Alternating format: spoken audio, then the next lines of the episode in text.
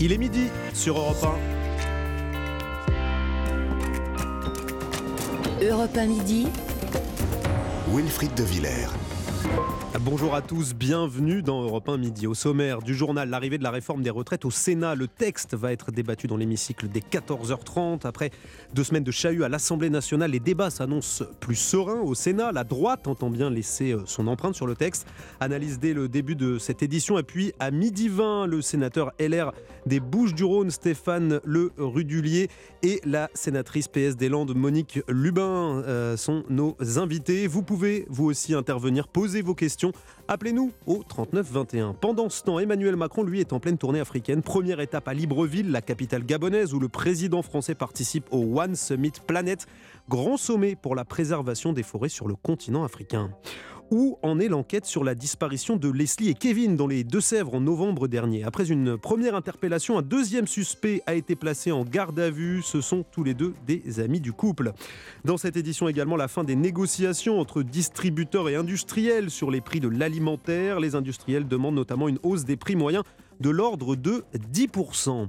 L'exploit du FC Annecy hier soir en quart de finale de la Ligue de France, le club de Ligue 2 a éliminé l'Olympique de Marseille, qualification donc pour les demi-finales de la Coupe de France au tir au but. Le service national universel, euh, ça on va en parler en deuxième partie d'Europe 1 euh, midi. Est-ce qu'il pourrait devenir obligatoire dans les prochaines années? Une option étudiée très sérieusement au sein du ministère de l'Éducation.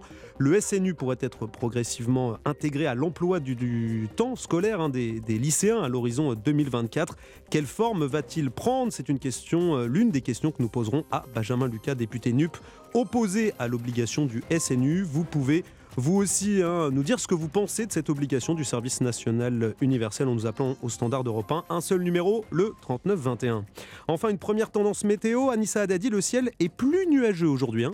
oui, c'est plus nuageux, c'est surtout moins lumineux qu'hier. Hein. Des nuages présents sur les deux tiers sud de la France. C'est au nord aujourd'hui, entre les Hauts-de-France, la région parisienne et le centre Val-de-Loire, que le soleil sera le plus euh, généreux. Les températures, elles, restent fraîches, mais sans bise aujourd'hui. Merci Anissa Adadi, météo complète à la fin du journal. Europe 1. Les sénateurs passent aux choses, sérieuses. L'examen du projet de loi sur les retraites en séance débute cet après-midi. Le texte a déjà été adopté en commission des affaires sociales mardi avec quelques aménagements apportés par le groupe Les Républicains. Alexandre Chauveau du service politique euh, d'Europe 1, euh, le, président du Sénat Gérard Larcher hein, l'assure ce matin dans le Figaro. Contrairement aux députés, les sénateurs veulent examiner chaque article du texte. Oui, question de responsabilité pour Gérard Larcher, avec cependant beaucoup moins d'amendements à débattre qu'à l'Assemblée, 4718 pour être exact, contre plus de 20 000 au Palais Bourbon. Au Sénat, vous le savez, la France insoumise est absente, restent les socialistes, les écologistes et les communistes qui comptent bien s'opposer au texte, mais sans faire d'obstruction. Ce n'est pas la tradition de la maison, prévient le patron des sénateurs socialistes, Patrick Caner. La gauche qui souhaite absolument débattre de l'article 7, celui qui recule l'âge légal de départ à 64 ans, mais après la mobilisation du 7 mars. L'objectif, c'est de s'appuyer sur la contestation dans la rue pour faire pression lors des débats. Alors si les échanges venaient néanmoins à trop traîner, Gérard Larcher dispose tout de même d'une carte joker, l'article 38 qui lui permet d'écourter les débats pour procéder au vote des amendements. L'objectif, c'est d'arriver à un vote final d'ici au dimanche 12 mars minuit. Et pour l'atteindre, la Chambre haute sera même ouverte les week-ends. Début des débats tout à l'heure à 14h30. Merci Alexandre Chauveau. Dans un entretien au magazine Elle, Elisabeth Borne propose une mesure choc pour l'emploi des femme, la Première ministre veut que les entreprises qui ne respectent pas l'égalité professionnelle entre les sexes soient exclues d'emblée des offres de marché public.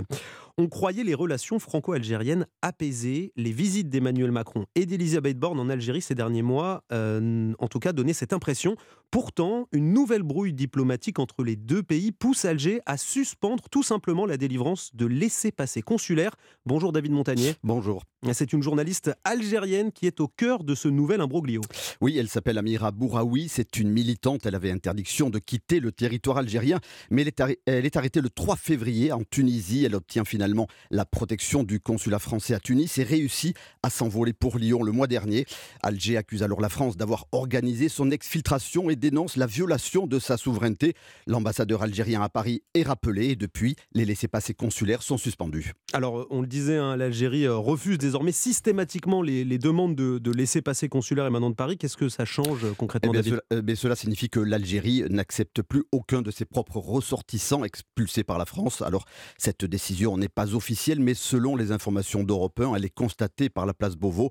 Une source à l'Élysée confirme d'ailleurs les vives tensions entre les deux pays. Leur s'était pourtant réchauffée. Emmanuel Macron a multiplié ces derniers mois les initiatives de réconciliation. Visite à Alger en août dernier, celle d'Elisabeth Borne et 16 ministres un peu plus tard. Une crise qui intervient par ailleurs en pleine guerre en Ukraine. Lundi, la Russie et l'Algérie ont annoncé le renforcement de leur coopération militaire. David Montagnier du service police-justice d'Europe 1 en direction l'Afrique centrale à présent. Emmanuel Macron poursuit sa visite au Gabon et la thématique du jour, c'est la protection des forêts. Un sommet sur cet enjeu majeur a lieu en ce moment dans la capitale Libreville. Le président de la République euh, y participe. Il est arrivé sur place, mais pour le moment, euh, il, est attendu. Il est arrivé, pardon, à la résidence de l'ambassadeur de France à Libreville, où il va prononcer un discours, Arthur Delaborde. Effectivement, le président français va s'adresser ici à la communauté française qui compte au Gabon environ 10 000 ressortissants. Emmanuel Macron, qui juste avant d'arriver à la résidence française était en forêt près de Libreville, accompagné par le ministre gabonais des eaux et forêts, chemise blanche, col ouvert, pantalon de costume et chaussures de marche noire. Il a notamment déclaré que ça rendait humble d'être dans cet endroit devant les journalistes. Il a pris il y a une prise de conscience qui vient de loin, de plusieurs années, un travail qui a été fait pour préserver cette forêt, ce qui n'a pas été le cas partout, a-t-il notamment déclaré. La forêt, euh, c'est vous l'avez dit, bien la thématique centrale du déplacement euh, du président français au Gabon.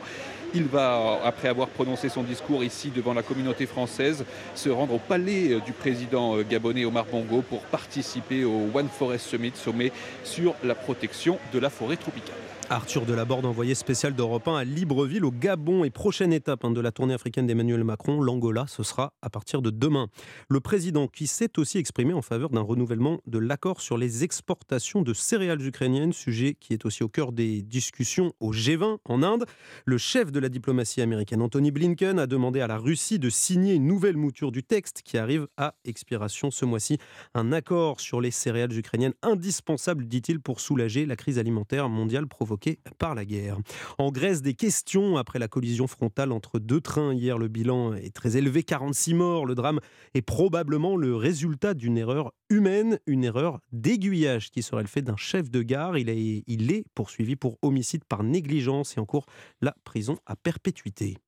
En France, il y a désormais deux hommes en garde à vue dans l'enquête sur la disparition de Kevin et Leslie. Ce jeune couple ne donne plus de nouvelles depuis fin novembre, depuis une soirée chez un ami dans les Deux-Sèvres. Un premier homme interpellé en début de semaine est toujours entendu par les policiers à Niort. Il s'agirait d'un membre du cercle d'amis des deux, des deux disparus. Et il avait même participé à une battue organisée il y a quelques semaines. Il avait parlé à cette occasion au micro européen de Charles Guyard. Il y a tellement de versions qui ont été dites et tout qu'on ne sait même plus où on va. Quoi. Lors d'une battue organisée début janvier à Prague, Tom Trouillet n'avait pas hésité à se présenter face au micro pour exprimer ses questionnements. Au début, il y avait des pistes, maintenant il y en a d'autres, il y en a d'autres, il y en a d'autres. Moins de deux mois plus tard, après plus d'une centaine d'auditions et des dizaines de prélèvements effectués, les enquêteurs semblent avoir trouvé une vraie piste et celle-ci les a menés directement vers ce même Tom interpellé mardi matin en Vendée. C'est chez lui que Leslie et Kevin devaient passer la nuit à Prague lorsque le couple s'est volatilisé fin novembre. Depuis, une information judiciaire pour enlèvement et séquestration a été ouverte. S'il a toujours assuré être totalement étranger à cette disparition, l'enquête aurait toutefois relevé des incohérences entre le récit de Tom et le bornage de son téléphone. Hier, un second individu âgé de 22 ans a également été interpellé à La Rochelle dans le cadre de cette même affaire qui pourrait être liée à un trafic de stupéfiants. Au terme de 48 heures de garde à vue, Tom Trouillet doit être présenté aujourd'hui devant un juge d'instruction à Poitiers pour une possible mise en examen. Reste maintenant à savoir pour quel motif. Charles Europe 1.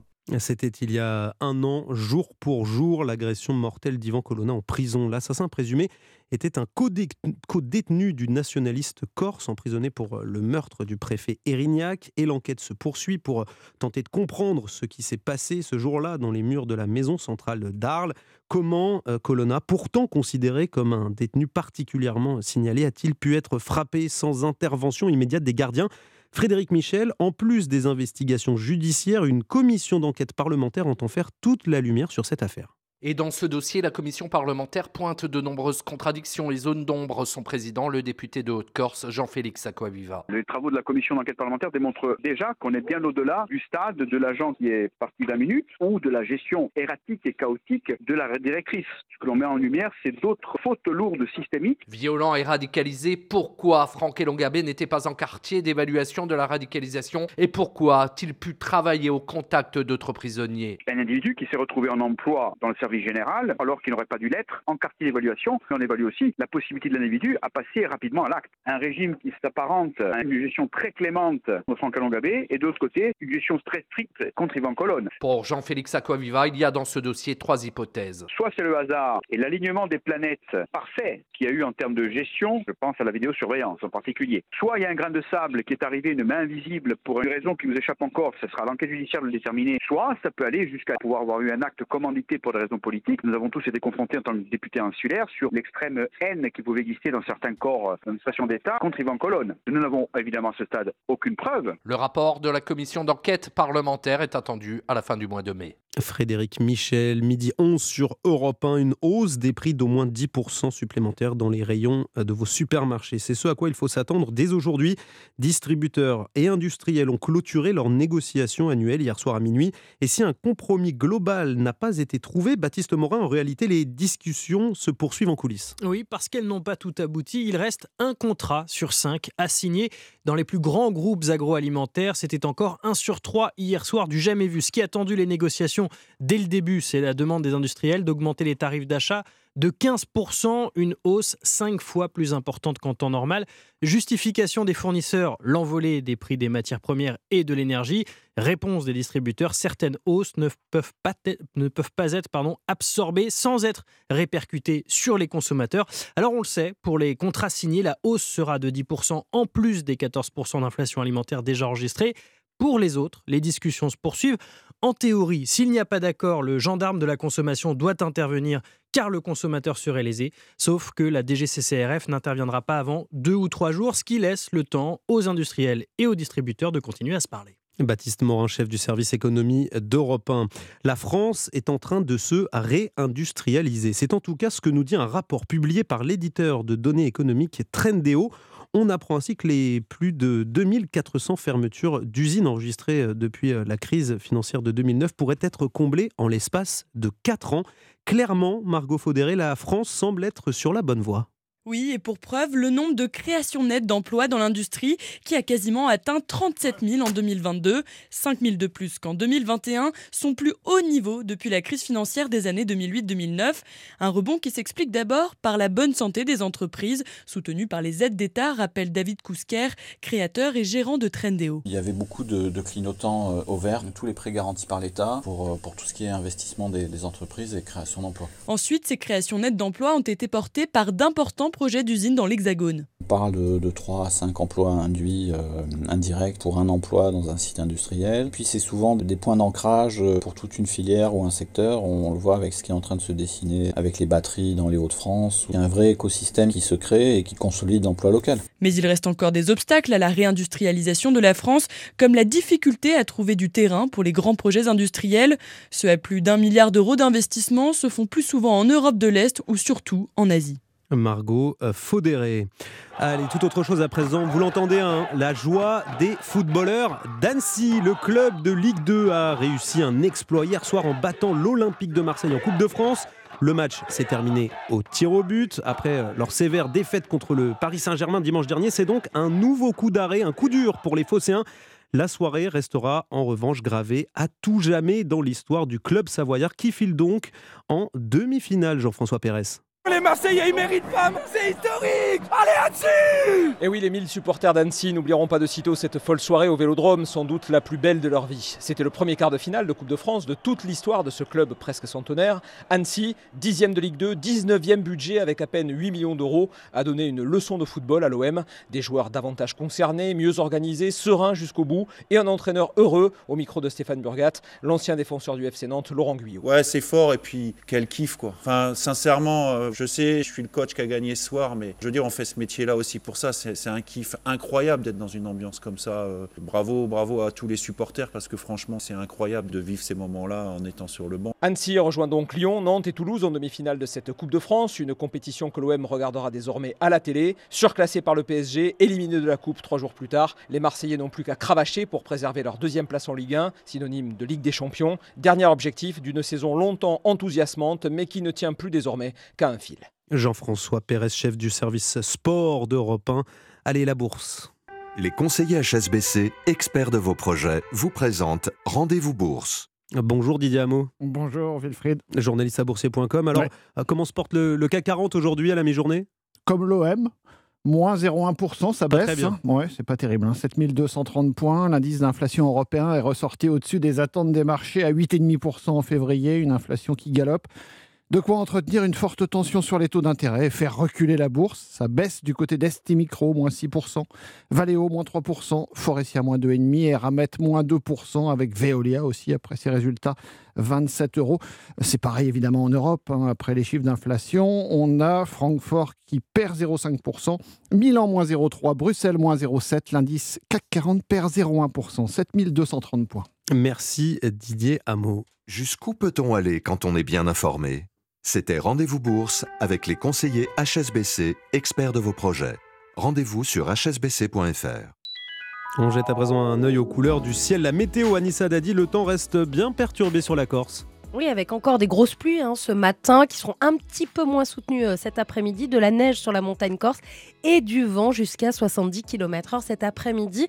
Le ciel reste gris sur le pourtour méditerranéen entre le Languedoc et les Alpes du Sud. Toujours des chutes de neige euh, sur les Alpes du Sud, quelques, quelques flocons également euh, sur les Pyrénées. Puis un ciel nuageux des Pyrénées jusqu'à la Bourgogne en passant par l'Auvergne. De manière générale, les nuages sont plus nombreux aujourd'hui, sauf sur les Hauts-de-France, parisienne, le centre Val-de-Loire, la Champagne-Ardenne où là le soleil brille dans un ciel totalement dégagé. 4 degrés à Rodez cet après-midi, 8 à Lyon, 10 degrés à Brive-la-Gaillarde, Biarritz et Strasbourg, 11 à Paris et 14 pour Nice et Marseille. Merci Anissa, restez bien avec nous sur Europe 1. Dans un instant, nous serons en ligne avec le sénateur Les Républicains Stéphane Le Rudulier et la sénatrice PS Monique Lubin. Avec eux, nous évoquerons l'examen du texte de la réforme des retraites au Sénat. Les débats débutent aujourd'hui dans l'hémicycle et le ton s'annonce bien plus apaisé qu'à l'Assemblée nationale. Quel rôle entend jouer à la droite, mais aussi à la gauche? Vous pouvez vous aussi réagir, imposer vos questions. Appelez-nous donc au 39 21 tout de suite sur Europe 1. Europe 1 midi. Wilfried de Villers. Midi 20 sur Europe 1. Après des discussions chaotiques à l'Assemblée nationale, la réforme des retraites arrive au Sénat. Le texte est débattu en séance dans l'hémicycle à partir de cet après-midi. Après un examen en commission des affaires sociales, les sénateurs majoritairement de droite ont approuvé le texte mardi en commission. Pour en parler, nous sommes avec le sénateur Les Républicains des Bouches-du-Rhône, Stéphane Le Rudulier. Bonjour. Bonjour. Avec nous euh, également euh, Monique Lubin, sénatrice euh, PS. Bonjour madame. Bonjour. Alors Stéphane Le Rudulier, euh, euh, première question pour vous. On, a vu ce qui s'est passé à l'Assemblée, hein, ces débats plus que houleux, invectives, chahut, suspension de séance. On imagine que vous avez l'intention de donner une, autre image euh, au Sénat? Écoutez, effectivement, l'obstruction parlementaire et le triste spectacle de l'Assemblée nationale, vous savez, ce n'est pas dans l'ADN du, Sénat qui a toujours su faire preuve de sagesse dans les moments important de la, de la démocratie euh, parlementaire. Euh, vous avez fait référence à l'Assemblée nationale, mais quand vous regardez l'état de l'exécutif, l'état donc de l'Assemblée nationale, le Sénat demeure le seul pôle institutionnel euh, qui reste aujourd'hui stable. Et donc, nous avons une responsabilité collective, au-delà de la majorité sénatoriale, d'aller au, au fond de ce texte qui est essentiel pour, euh, pour la, vie, euh, la vie des Français. C'est aussi ce que dit Gérard Larcher, hein, le président de la, Chambre haute, qui, veut que le Sénat aille au bout de l'examen du, projet de loi. Est-ce que c'est tenable hein, Parce qu'on parle tout de même de 4718 amendements examinés en, en quoi 11 jours de débat?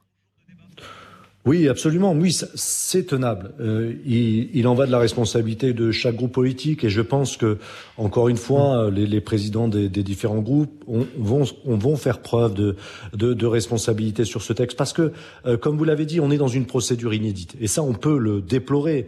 Euh, le gouvernement, l'exécutif a voulu passer à travers une procédure qui est très technique, qui s'appelle le 47.1 de notre Constitution. Ça veut dire qu'on a un temps programmé pour débattre de ce euh, sujet aussi essentiel et qu'on ne pourra pas euh, euh, parler de tous les sujets de la politique familiale, de la fiscalité, de la transmission du patrimoine, malheureusement. Donc on est contraint. Qu'est-ce qui vous tient le plus à cœur, vous, les thèmes les plus importants là, pour la droite? C'est le travail des seniors, le, pour les femmes aussi, la carrière des femmes. Qu'est-ce qui est, qu'est-ce qui est essentiel pour vous? Absolument. Euh, les, les, les, mères, les, les, mères de famille, je pense que ce sont pour l'heure les grandes perdantes euh, de cette réforme des retraites. C'est pour ça qu'on proposera une, une surcote à partir de, de, de 63 ans. Surcote de 5%. On peut parler aussi. Absolument. On peut parler de pénibilité. Il faut qu'on revienne sur, sur cette pénibilité. L'idée essentielle de la majorité sénatoriale, c'est de faire des avancées sociales pour rendre plus acceptable le texte par nos concitoyens, tout en préservant tout en préservant l'objectif initial, c'est-à-dire d'atteindre l'équilibre de notre système de répartition à horizon 2030. C'est la raison pour laquelle nous proposerons aussi des recettes supplémentaires, des recettes sociales sur deux volets, la lutte contre la fraude sociale et également l'alignement des régimes spéciaux, l'accélération de l'alignement des mmh. régimes spéciaux à horizon 2040. Monique Lubin, euh, euh, sénatrice, hein, je rappelle, du Parti socialiste des, euh, dans les Landes. Euh, pour vous, on parlait de la décote là, de 5% pour les femmes qui, est soutenue par les Républicains. Est-ce que pour vous, c'est une mesure qui va dans le bon sens également? Non. non, c'est pas je vais suffisant? Vous expliquer pourquoi. Non, mais attendez, je vais vous expliquer pourquoi. Actuellement, l'âge de départ à la retraite, il est de 62 ans. Une femme qui arrive à 62 ans avec tous ses trimestres, si elle choisit de ne pas prendre la retraite, si elle choisit d'aller jusqu'à 64 ans, elle a 10% de, surcote. Avec l'amendement, euh, on est à 5% de surcote. Ça veut dire quoi? Alors oui, bien sûr, c'est une avancée par rapport à ce qu'il y a dans le projet de loi, mais c'est un recul par rapport à ce qui se passe aujourd'hui, concrètement. Donc non, nous ne sommes pas d'accord avec ça. Et, comment euh, est-ce que vous euh, vous, positionnez au Sénat? Comment est-ce que vous allez faire entendre votre voix? Parce que vous êtes loin d'être majoritaire dans l'hémicycle. Oui, alors nous sommes loin d'être majoritaires, mais la gauche ensemble, c'est une centaine de personnes, une centaine de, sénateurs. Donc nous ne sommes pas non plus euh, une portion congrue. Et euh, l'opposition a des choses à faire valoir. L'opposition est c'est partie intégrante du jeu démocratique. Donc, euh, même si nous sommes des opposants, nous avons quand même des choses à dire et nous avons bien l'intention de nous faire entendre.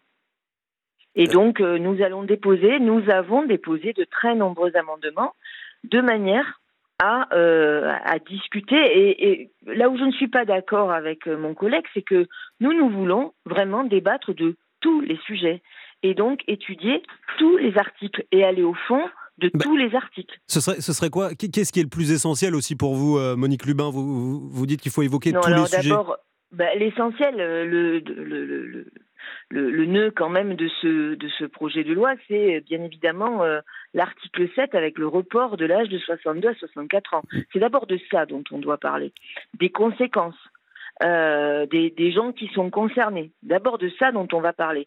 Ensuite, il faut parler euh, des, emplois, des emplois, des gens qui travaillent depuis des carrières longues. Excusez-moi, je vais y arriver. Il faut parler des femmes aussi bien évidemment. Euh, il faut parler de la pénibilité, il faut aborder tous ces sujets et il faut aller au fond des choses. Parce que, je voudrais aussi le préciser, même si c'est hmm. très technique, nous ne sommes pas sur un projet de loi retraite. Nous sommes sur un projet de loi de finances rectificative de la sécurité sociale. Ça veut dire que normalement, tout ce qui n'est pas budgétaire est un cavalier législatif et ne peut pas hmm. figurer dans la loi. Voilà. Euh, Monique, Lubin, euh, je voudrais juste qu'on redonne un peu la, parole à, Stéphane Le Rudulier. Euh, monsieur Le Rudulier, très, très rapidement, cette question de, l'âge de la retraite, de l'article 7, pour vous, il n'y a, plus de débat à avoir là-dessus enfin, Vous voulez y arriver le plus vite possible? Oui, on veut y arriver le plus vite possible, tout simplement pour discuter de tous les sujets. Et là, je suis d'accord avec ma collègue. Je n'ai pas dit qu'il fallait pas discuter de tous les sujets. Je, je, dis simplement qu'on a une procédure très contrainte. Effectivement, c'est une procédure de finance de, de, la sécurité sociale et ce n'est pas un projet de loi euh, sur les retraites. On ne propose pas un nouveau mmh. contrat social aux Français. Donc on est contraint dans nos débats, malheureusement.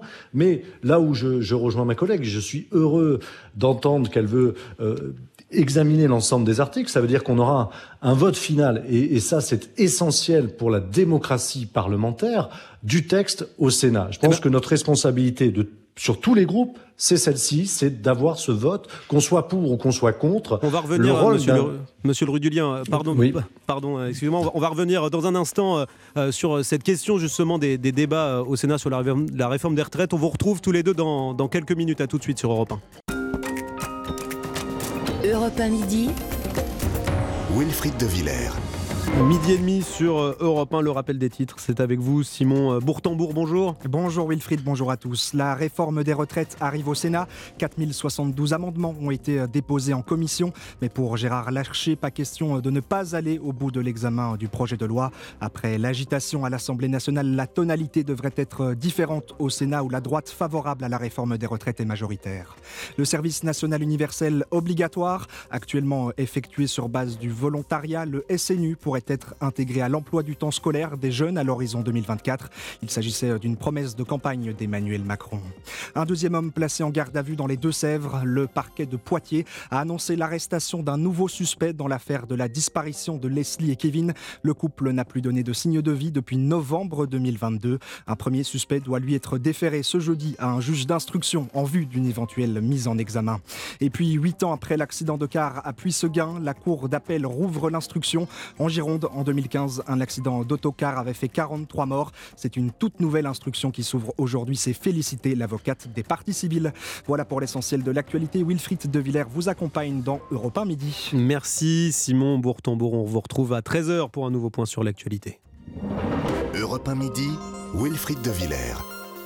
Midi 32 sur Europe 1, on, poursuit la, discussion sur la réforme des retraites qui arrive euh, au Sénat dans l'hémicycle. Elle sera débattue euh, à partir, le texte sera débattu à partir de 14h30. Nous sommes en ligne avec euh, la sénatrice du Parti socialiste des Landes, Monique Lubin, et avec Stéphane Le Rudulier, sénateur LR des Bouches-du-Rhône. monsieur Le, Rudulier, tout à l'heure on parlait de l'âge de la, retraite à, jusqu'à 64 ans, de l'article 7. Vous étiez, vous dites que vous êtes ouvert à toutes les discussions, tous les débats, mais finalement, est-ce que, vous m'avez pas répondu clairement, est-ce qu'il y a débat sur cette question, sur, sur l'âge de la retraite? Est-ce que vous êtes prêt à discuter à nouveau avec, euh, avec la gauche? Non, il y, a, un principe de, de, réalité qui, qui s'impose à nous. Euh, nous devons travailler euh, plus longtemps. La France est, le pays qui travaille le moins par rapport à 170 heures par an, de moins que la moyenne des pays européens. D'autant plus, on a une, une évolution démographique qui est une réalité, mais qui nous est défavorable. Rendez-vous compte, euh, en 1945, et ça, ça n'a pas été souligné euh, suffisamment par le gouvernement, on avait six actifs qui finançaient la retraite d'un actif. Aujourd'hui, on en est à 1,7 actifs et il y a des projections sur 1,2 actifs hmm. dans 15 ans. Pour comprendre, c'est très simple. On aura de moins en moins d'actifs pour financer notre système de répartition qui est le, la base de notre solidarité intergénérationnelle. Et donc, euh, a fortiori, euh, il n'y a pas d'autre solution que de travailler plus longtemps, sinon on va baisser mécaniquement les pensions de nos retraites. Monsieur le Rudulier, justement, nous sommes en ligne avec Lucie qui habite à, Paris, qui nous, qui nous, a appelé pour, pour témoigner, pour nous donner son témoignage. Justement, elle, elle a travaillé jusqu'à 70 ans. Bonjour Lucie. Lucie, vous êtes avec nous? Alors, euh, nous, Lucie, on, va, vous reprendre un peu plus tard. Lucie, merci de, de, rester en ligne. Euh, je me tourne euh, vers vous, Monique Lubin. je rappelle que vous êtes sénatrice PS des Landes. Qu'est-ce que vous répondez à, monsieur le, Rudulier sur, sur cette question de l'âge? Parce que vous, voulez qu'on voulez qu'on en discute. Il y a forcément un effet mécanique quand même. non, mais je réponds que, que l'argument est extrêmement facile. Euh, on vit plus longtemps, il faut travailler plus longtemps, et on est ceux qui travaillons le moins en Europe. Enfin, on n'est pas non plus les moins productifs d'Europe, loin s'en faut. Donc, euh, comparaison ne vaut pas raison, et on va quand même pas s'excuser d'avoir un des meilleurs euh, régimes sociaux, si je puis dire, en Europe, quand même. Et, et, parce qu'on fait mieux que d'autres pays européens, on ne va quand même pas, euh, de manière tout à fait, euh, comment dire, volontaire, casser notre modèle social. Ensuite, pour ce qui concerne les, disparités, enfin, la baisse démographique, je rappelle quand même qu'on nous avait alerté, on nous avait dit que lorsque le, papy boom arriverait, euh, notre système de retraite serait en danger. Le papy boom, euh, on est quasiment au bout là. Et ce sont justement nos gains de productivité qui ont fait que notre système de retraite ne s'est pas cassé la figure. Donc, euh, et puis il y a autre chose. Quelle limite donne-t-on euh, euh, à l'âge de travail? Pour être plus clair, est-ce qu'on va demander à des soignants, à des aides-soignants, à des euh, salariés du bâtiment, à tout un tas de métiers euh, auxquels on pense tous, de travailler jusqu'à, alors maintenant 64, et puis plus tard, pourquoi pas, Édouard Philippe commence à le dire, 67, et puis pourquoi pas, enfin, je veux dire, à un moment, la question à se poser sur le financement de notre système par répartition, c'est effectivement celle des recettes, et c'est donc l'élargissement euh, du socle des recettes sur lequel on va pouvoir faire payer des cotisations. Monique Lubin, pour, pour, appuyer, euh, pour appuyer euh, vos, vos, débats, pour que la gauche puisse avoir ce poids au Sénat, est-ce que vous comptez aussi sur ce qui va se passer le 7 mars, sur cette pression populaire, sur cette grande journée de manifestation? On parle, les syndicats appellent au, blocage carrément de la France. Est-ce que vous, vous comptez là-dessus aussi pour avoir du poids, pour peser dans les débats? Mais c'est évident, mais en fait, euh, chaque, chacun son rôle. Les syndicats organisent euh, un mouvement populaire et, nous, nous sommes au Parlement pour débattre et voter ou ne pas voter les lois. Mais il est évident que ce mouvement populaire, il est fort. Il est très fort déjà. Même avant, de, même avant la journée du 7, les mobilisations ont été extraordinairement fortes. Et lorsque l'on entend tous les sondages qui sortent les uns après les autres, plus le temps passe et moins les Français sont favorables à cette réforme. Donc il est évident que la journée du 7 mars, qui devrait être une journée de mobilisation assez extraordinaire, je le crois, devrait donner, nous donner des arguments supplémentaires, mais surtout, surtout, faire en sorte que le gouvernement enfin entende que les Français ne veulent pas de cette réforme dans leur très grande majorité. Et oui, bien évidemment, l'un ne va pas sans l'autre et nous nous accompagnons l'un l'autre, si je hmm. puis dire. Merci beaucoup d'avoir accepté de répondre euh, à nos questions, Monique Lubin, sénatrice PS des Landes, ainsi que Stéphane Le Rudulier, sénateur LR des Bouches-du-Rhône. On change totalement de sujet. Europe 1 midi, Wilfried de Villers. Changement de sujet, voilà, je vous le disais, hein, une centaine de, maternités épinglées par un rapport du professeur Yves Ville et de 14 autres spécialistes. Selon eux, les femmes ne devraient plus accoucher dans les plus petites maternités, celles qui assurent moins de 1000 naissances par an. Ça concerne 111 établissements en France sur les 452 que compte le pays. Bonjour professeur Yves Ville. Bonjour. Vous êtes gynécologue euh, et je le disais, hein, l'un des, auteurs du rapport. Et puis, euh, nous sommes aussi avec le néonatologiste Jean-Christophe Rizet. Bonjour, monsieur. Bonjour. Euh, professeur Yville, pourquoi cette alerte sur les petites maternités? Il y a un problème de, de compétences dans ces structures, de suivi. Qu'est-ce que, qu'est-ce que vous dites dans ce rapport? Ça, me paraît, ça me paraît péjoratif de commencer par le mot de fermeture. L'idée est de laisser en vie des structures qui seront à même de répondre à la demande des, familles d'aujourd'hui, qui est double. Elles veulent la sécurité et elles veulent la qualité de l'accueil. Et donc, si l'on veut, avec une crise démographique des métiers de la périnatalité qui est euh, sans précédent et qui s'aggrave depuis dix ans. Depuis dix ans, 30% des maternités qui, comme vous le dites, sont ciblées dans ce rapport, eh bien, ont fermé spontanément. Et elles ont fermé de manière non coordonnée sans avoir de solution de secours. Elles ont été une perte sèche et on a perdu les ressources humaines et la capacité d'accueil pour euh, les femmes qui euh, y accouchaient avant. Et donc l'idée là, c'est de regrouper les forces vives tant qu'il en reste dans les structures qui elles aussi sont en souffrance parce que ça n'est pas la liste de 100 maternités qui est importante, c'est la liste de 52 maternités qu'on appelle de type 2, c'est-à-dire qui peuvent répondre à la sécurité et qui sont en grand péril de fermeture d'un jour à l'autre parce qu'elles font elles aussi moins de 1000 accouchements. Et donc l'idée, c'est de transposer ces forces vives qui restent et voire d'en stimuler d'autres par de meilleures conditions de travail dans les structures qui peuvent à la fois apporter la sécurité et aussi, en même temps, assurer un bon accueil des familles. C'est, cette, cette demande, elle est complètement légitime dans cette génération. Mais ça voudrait, dire, ça, voudrait dire, ça voudrait dire tout de même qu'il y, y aurait moins de maternité. Il y aurait des structures où l'on accouche qui seraient moindres, mais pas moins de maternité, car le terme de maternité ne se réfère pas seulement à l'accouchement. L'accouchement serait, pour un certain nombre d'endroits en France, les plus touchés actuellement de toute façon, un acte ambulatoire, c'est-à-dire que la femme serait suivie localement avant et après l'accouchement, et elle accoucherait dans une structure qui lui assurerait à la fois la sécurité et l'accueil que les familles demandent. Et hmm. donc cette notion d'accouchement euh, ambulatoire, il est déjà expérimenté dans différentes régions de France parmi les plus en souffrance. Il doit simplement être accompagné et euh, il doit être rendu le plus acceptable possible. Euh, Jean-Christophe euh, Rizet, et on la comprend tout de même cette angoisse des, femmes qui doivent accoucher, qui doivent se dire bon bah tiens si la maternité à côté de moi ferme ses portes ou si je peux plus accoucher là-bas, il faudra que je fasse 50 km de plus, 80 km de plus. Il y a une angoisse là-dessus aussi.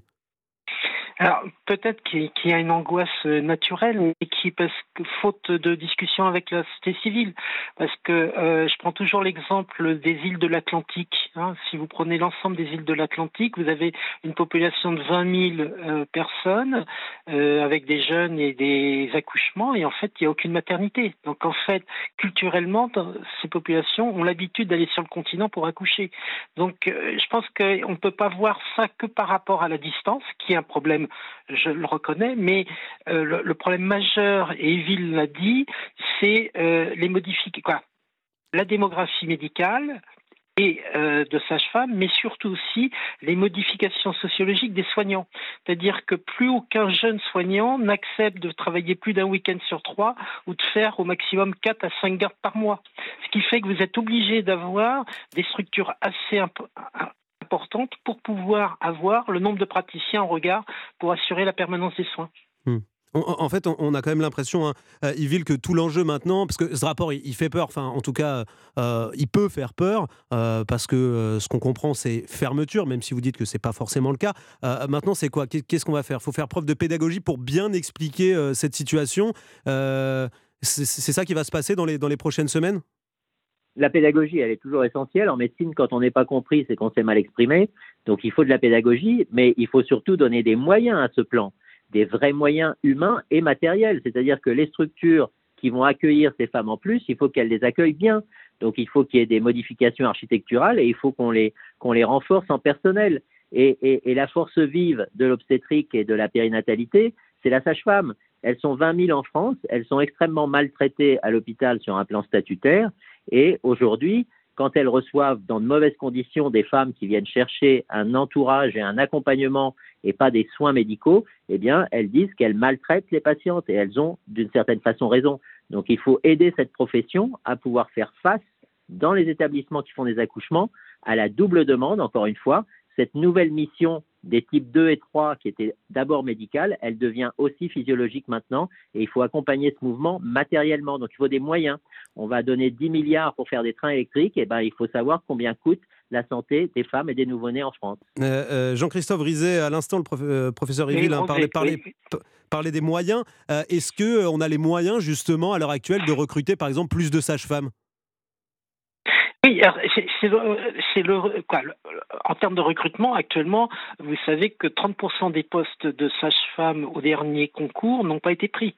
Hein. Donc actuellement, on est sur des, une non-attractivité des métiers de la naissance, alors que c'est un super métier. Donc je pense qu'il faut euh, qu'on se mette tous autour de la table. Comme le dit Ville, il faut qu'on fasse de la pédagogie auprès de la société civile, auprès des politiques, qui ne reflète que ce que demande la société civile, et puis prendre des exemples. Hein. Les pays qui ont les meilleurs résultats en termes euh, périnatales en Europe et même dans le monde, ce sont les pays d'Europe du Nord, où ce travail de restructuration de l'offre de soins a été fait il y a 10-15 ans. mais et, au, niveau, au niveau financier également, on voit que l'hôpital, par exemple, traverse une, crise énorme. Euh, est-ce que euh, financièrement, euh, c'est possible, jouable en ce moment, en pleine crise, de se dire on recrute plus, il faut euh, bah, créer des nouveaux centres, de nouvelles structures. J'imagine que ça coûte quand même beaucoup d'argent. Non, c'est pas créer, c'est adapter, euh, c'est accompagner cette réforme. Là, et, puis, et euh, bien sûr, ce qui serait catastrophique, ce qui s'est fait là, si vous avez des fermetures sauvages, parce que de toute façon, vous n'avez plus les ressources humaines. Donc à un moment, euh, la, la, structure est obligée de fermer. Et euh, euh, par contre, la, la, structure qui va récupérer les naissances, elle, ne s'est pas modifiée. Donc on a une saturation de ces structures et donc on va à la catastrophe. Donc il faut restructurer, mais le coût de cette restructuration, à mon avis, n'est pas très importante. Hein, est tout à fait à la hauteur de ce que peut Mmh. faire la France. Mais- La Suède ou la Finlande ne dépensent pas plus d'argent euh, dans le système de santé et ont des résultats bien meilleurs.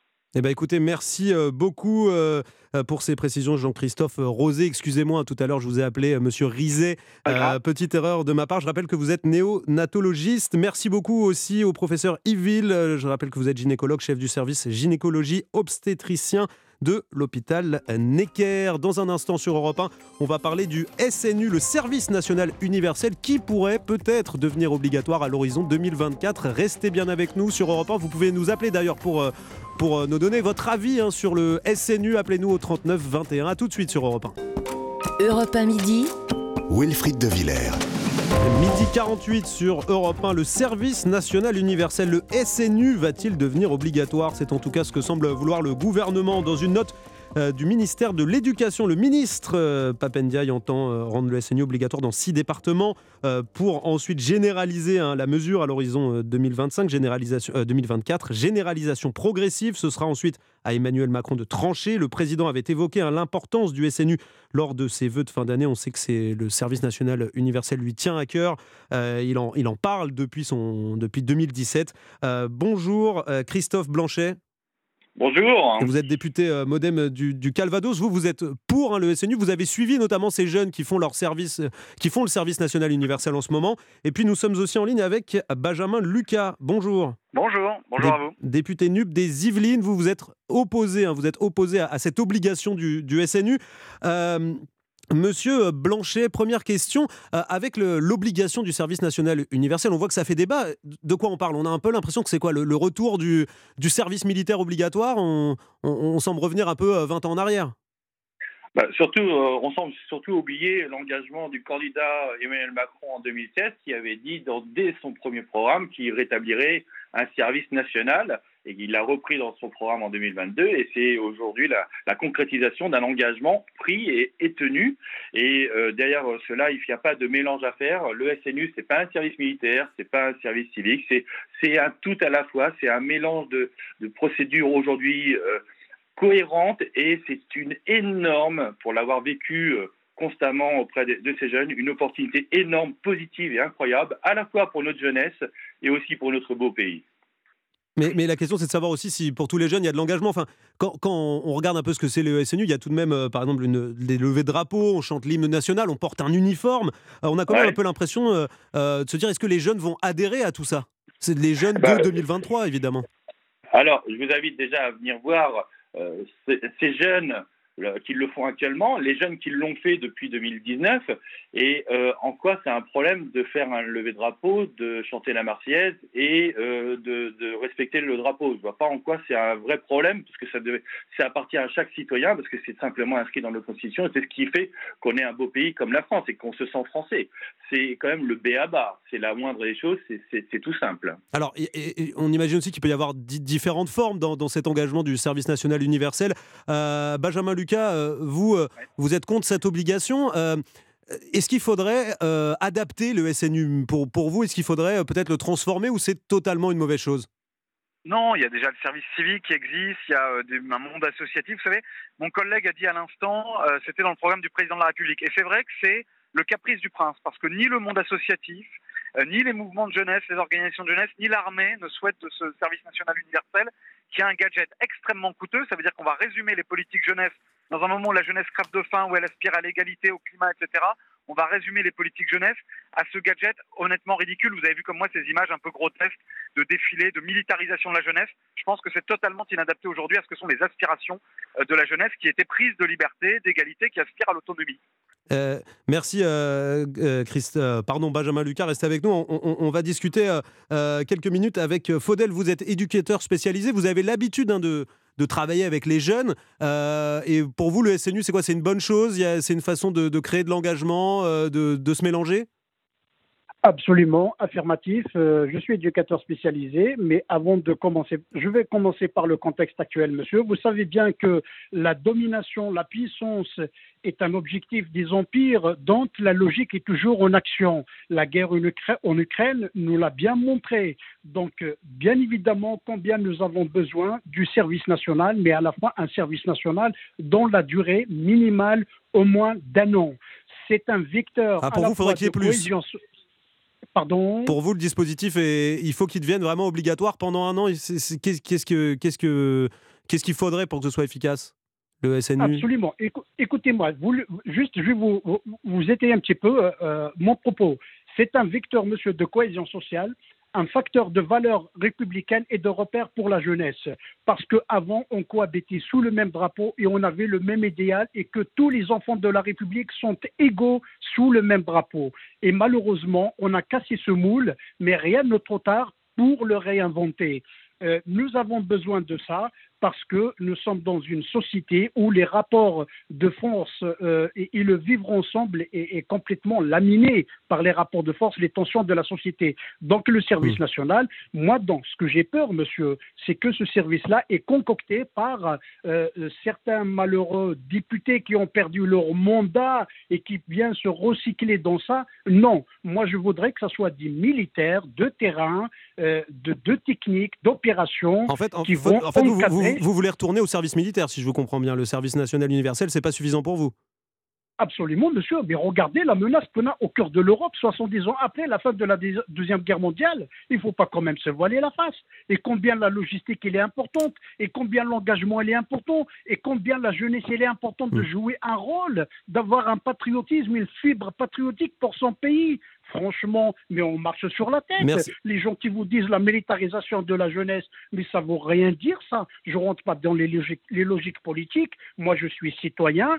Euh, qui aime son pays et qui veut le meilleur pour mon pays, parce que la guerre en Ukraine nous a enseigné, vient de c'est un réveil, c'est un, un, sursaut pour nous, une opportunité pour euh, naturellement euh, réinventer nos valeurs. Merci, merci beaucoup hein, pour votre témoignage, Faudel. Je rappelle que vous êtes éducateur spécialisé. Christophe Blanchet, qu'est-ce, que, qu'est-ce que vous répondez à Faudel Est-ce qu'il faut faire le lien avec, avec la guerre en Ukraine, par exemple, ou est-ce qu'il y a un amalgame? Il ne faut pas faire cet amalgame-là? Avec ce qui se passe actuellement dans le contexte géopolitique, évidemment. Le, SNU est une chance pour notre jeunesse, une chance pour notre pays, c'est une nécessité pour notre pays, notamment pour aider celles et ceux qui ont échappé à être identifiés comme décrocheurs. Je rappelle que le décrochage, c'est 90 000 jeunes par an, c'est un coût de 25 milliards d'euros dans nos dépenses publiques, au-delà du, drame humain que ces décrocheurs vivent. Donc il n'y a pas de connotation militaire, il faut être clair là-dessus. Pardon? Il n'y a pas de connotation militaire, malgré le port de l'uniforme, c'est ce que vous dites. Mais la, connotation, est-ce que chanter la Marseillaise et se mettre en garde à vous devant le drapeau, c'est militaire?